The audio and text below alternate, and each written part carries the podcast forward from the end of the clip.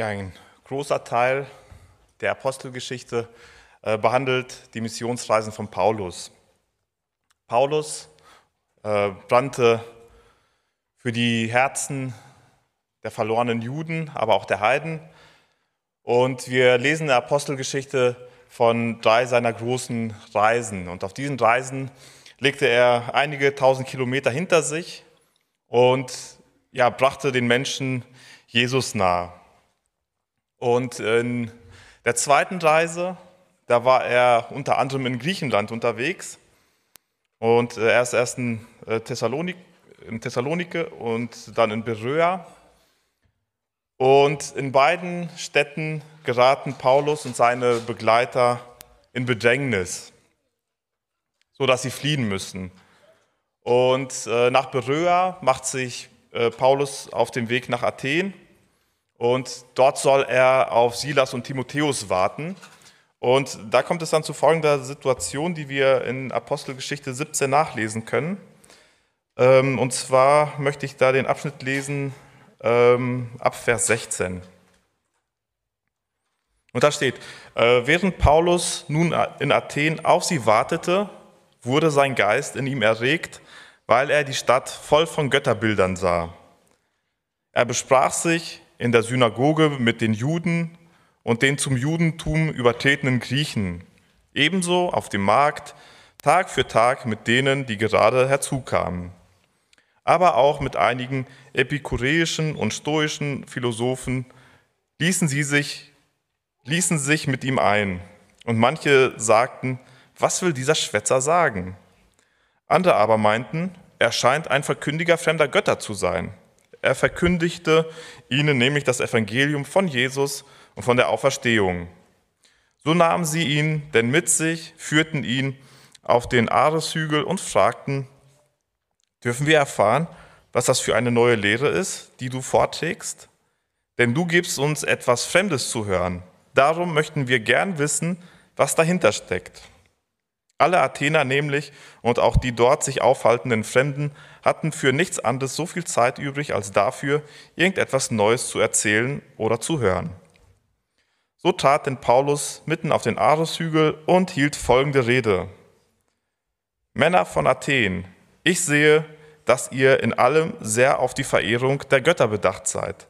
Denn als ich umherging und mir eure Heiligtümer ansah, fand ich auch ein Altar mit der Aufschrift dem unbekannten Gott. Das, was ihr verehrt, ohne es zu kennen, das verkündige ich euch. Und im Anschluss äh, ja, fängt er an, den Zuhörern das Evangelium zu erklären. Er fängt an äh, mit der Schöpfung, er spricht ähm, und teilt ihnen das Evangelium mit bis zur Auferstehung. Und ähm, ja, das Resultat war, ähm, einige spotteten, fanden das irgendwie witzig, ja, Auferstehung, das kann gar nicht sein. Ähm, andere wurden neugierig und einige schlossen sich ihm auch an. Und ja, das sind halt so diese, ich würde mal sagen, diese klassischen Reaktionen. Ja, ich glaube da dann, ich glaube nicht da dann und naja, ich halte es mir noch irgendwie offen. Und als ich äh, mich damit so ein bisschen beschäftigt habe mit diesem Text, äh, bin ich auf einige Punkte gekommen, äh, die mich da irgendwie angesprochen haben.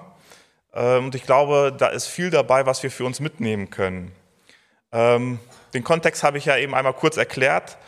Und äh, das wäre auch mein erster Punkt. Paulus lässt sich durch negative, Punkt, oder durch negative Erfahrungen nicht unterkriegen. Ich habe mir das mal angeguckt, ähm, die Strecke, die Paulus hinter sich gebracht hat, als er aus Beröa aufgebrochen hat. Wenn ich das richtig recherchiert habe, müssten über 500 Kilometer gewesen sein. Und ich habe ja schon gesagt, dass er in den beiden Städten, in denen er sich davor aufgehalten hat, verfolgt wurde. Und aus menschlicher Sicht könnte man ja sagen, nach den Strapazen der Reise und äh, nach diesen Erfahrungen, die er da gesammelt hat, wäre es doch Zeit, einmal durchzuatmen, vielleicht Pause zu machen. Ähm, wäre wahrscheinlich das Natürlichste, wenn man sagt, okay, ich warte erstmal auf Silas und Timotheus und mache dann erstmal weiter. Aber er geht schon durch Athen und bereitet sich auf seinen Einsatz vor. Und das, mein nächster Punkt wäre dann, er verschafft sich einen Überblick. Er geht durch die Stadt, in der er vorher noch nicht gewesen ist, und schaut sich alles ganz genau an. Er lernt den Kontext kennen der Menschen, die dort wohnen, und er sieht auch, dass diese Stadt voll von Götterbildern war. Und in einer anderen Übersetzung heißt es, äh, dass ihn dieser Anblick schmerzhaft erregte. Es ließ ihn nicht kalt, es traf ihn bis ins Innerste. Und äh, auch heute noch, wenn wir so ein bisschen googeln äh, nach griechischen Göttern, da kann man riesige Stammbäume sehen. Ähm, und als er so durch Athen ging, ja, dann wird er auf viele dieser Götter, auf Götterstatuen, auf Altäre und ähnliches gestoßen sein. Er hatte hier also irgendwie mit Menschen zu tun, die auf der Suche nach Gott waren, die den wahren Gott aber nicht kannten. Und äh, das ließ ihn nicht kalt, das war ihm nicht egal. Und so suchte er anschließend auch Möglichkeiten, um mit diesen Menschen ins Gespräch zu kommen. Und als er mit diesen Menschen sprach, wie gesagt, dann war er vorbereitet. Ja, er hat die Kultur kennengelernt. Und so spricht er auch mit jedem. Wir haben in diesem Text gesehen, dass er erstmal, ja, eigentlich wie seine Gewohnheit war, die Juden aufsuchte er ging in die Synagoge und sprach mit den Juden, beziehungsweise auch mit den zum Judentum übergetretenen Griechen. Und dann heißt es aber auch jeden, also er sprach mit jedem, äh, dem er auf dem Markt begegnete und auch mit den Philosophen. Und er sprach also wortwörtlich mit jedem, der ihm so über den Weg lief. Und er suchte aber auch ganz bewusst diese Orte auf. Er wusste in der Synagoge, auf dem Markt, dass die Wahrscheinlichkeit, dass ich mit vielen Menschen ins Gespräch kommen kann, sehr hoch. Und genau, mit den Philosophen kam er in ein, in ein Streitgespräch. Ja, die Philosophen, die Elite der Denker. Und sie nannten ihn äh, auch Schwätzer und verspotteten ihn. Aber das war Paulus egal. Und da sehen wir, dass er da keine Menschenfurcht hatte. Und er nutzte jede sich bietende Gelegenheit. Und das war eigentlich der Punkt, ähm, durch den ich auf diesen Text aufmerksam äh, gekommen oder geworden bin. Er ist ja auf diesem Rundweg durch Athen, den habe ich ja schon erwähnt. Und er sieht da diesen Altar und auf diesem Altar steht äh, für den unbekannten Gott. Und wenn man an die eben schon erwähnte Fülle der Götter denkt, ähm, dann ja, kommt man hier wahrscheinlich auf den Gedanken, dass sie trotzdem noch Angst hatten, irgendwie irgendeinen Gott vergessen zu haben. Und damit dieser Gott nicht böse mit ihnen ist und sie bestraft, dann kriegt er trotzdem einen Altar, und zwar der Altar des unbekannten Gottes. Und ich weiß nicht, wie, wie, auf den, oder wie ich auf diesen Altar reagiert hätte an Paulus Stelle. Man geht durch die Stadt und man sieht diese Vielfalt an Statuen. Und dann wird man vielleicht denken, ja, oh, reicht es nicht schon? Wieso noch dieser Altar äh, für den unbekannten Gott? Und vielleicht hätte man, hätten, hätte man sich weggedreht oder ähnliches. Aber er nutzt diesen, diesen Altar nachher, um äh, die Lehre oder das, was er ihnen verkünden möchte, um das Evangelium, um die Predigt aufzubauen. Er merkt sich nämlich diesen Altar und als er dann mit äh, den Menschen ins Gespräch kommt, dann greift er darauf zurück. Er nimmt äh, diesen Altar im Grunde, um meinen Fuß in die Tür zu kriegen, um mit den Menschen zu sprechen und zu wissen, okay, die werden jetzt zuhören, denn ich spreche über etwas, das ihnen bekannt ist. Und so baut er die Predigt auch auf, die äh, kann man da nachlesen. Äh, das werde ich jetzt nur stichpunktartig aufzählen.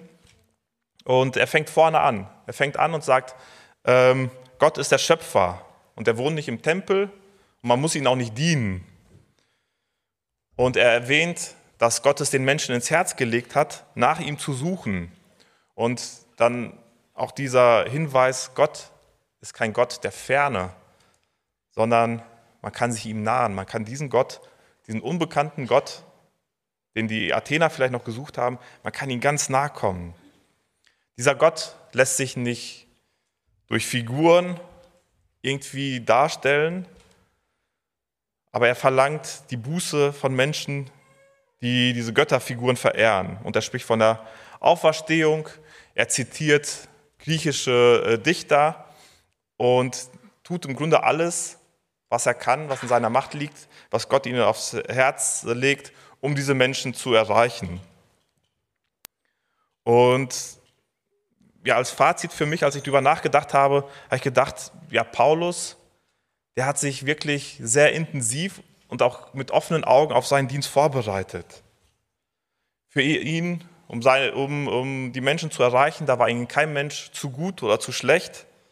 Er hatte keine Menschenfurcht und er erklärte den Menschen das Evangelium von, äh, von, ja, von, vom Anfang an.